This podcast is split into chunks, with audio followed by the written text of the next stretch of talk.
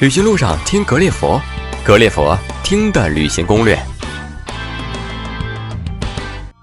欢迎来到格列佛听的旅行攻略，还是泰国的专辑。泰国的泼水节就到了，那么今天我们有机会呢，继续请到我们泰国的达人小七，让他呢给我们聊一聊泰国泼水节的一些事情。那么小七现在在我们的线上了，小七好。哎，石头好，各位格列佛的听众大家好，我是小七。四月份快到了，呃，对于泰国来讲，有两个节日是最令人向往、最疯狂的，呃，也是人们来泰国旅游趋之若鹜的，到时候就是房间是一一房难求的。一个呢就是四月份的呃宋干节，也是我们所熟知的泼水节；还有一个呢就是水灯节。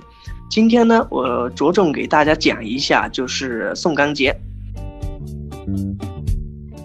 今年的话是四月的十三号到十五号，宋干节呢也是在素可泰王朝就传下来的，所以呃，如果大家想来呃泰国过泼水节，也是宋干节的话，呃，有三个地方是特别热闹的，一个呢就是素可泰，素可泰呢它作为就是这个节日的发源地。所以它会有很多的项目，很多的活动给大家去参与，包括放水灯啊、泼水啊，呃，还有一个地方就是曼谷。曼谷呢，主要是在寄居在考山路，每年的宋干节，考山路都是人山人海，就是，呃，挤一下午你都前进不了一百米这种，因为人太多了，大家都是相互泼水，相互用水枪，有的呢直接用棒状的那种，就是大压力的。也是类似于大功率的水枪进对你进行喷射，还有的呢就是直接用瓢了。宋干节泼水呢，呃，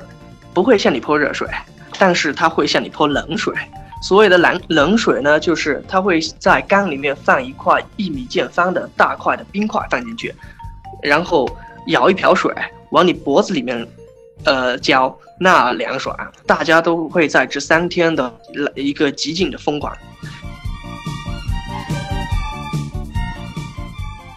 宋干节第三个呃非常热闹的地方呢，就是在清迈了。呃，清迈宋干节呢最为特色呢是它有选美比赛，在宋干节前两天就会选出呃最漂亮的女孩子和最帅的小伙。在宋干节的第一天呢，就会有花车展。这个花车展呢是各大学校、政府机构以及一些大的集团公司，呃，就是在此之前就会报名参加，然后呃。用几个月的时间制作出精美的花的花车，然后让这些帅小伙坐在上面，呃，通过呃指定的线路进行游街，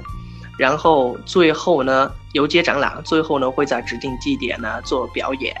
然后来决出胜负，第一名、第二名、第三名这样的。然后到呃后面两天呢就是全程泼水，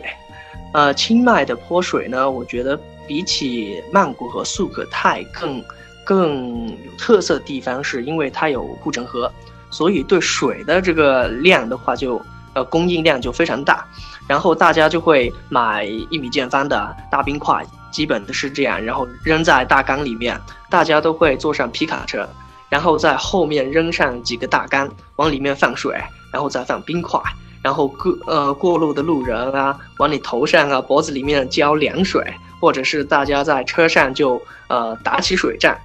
呃，这就是清迈的特色。关于这个宋干节呢，国内好多朋友就问我，为什么有些时候就会称为宋干节，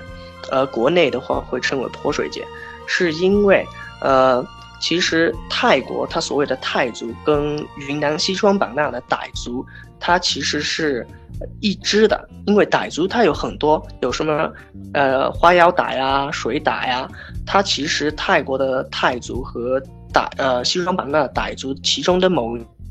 是一，呃，同一个宗系宗派的，然后泰，呃，就是泼水节呢和泰国的宋干节呢，其实都是同一天，也就是傣族的新年。所以，在国内的话，我们把这个节日就称为泼水节；而在泰国的话，这个节日被称为送干节。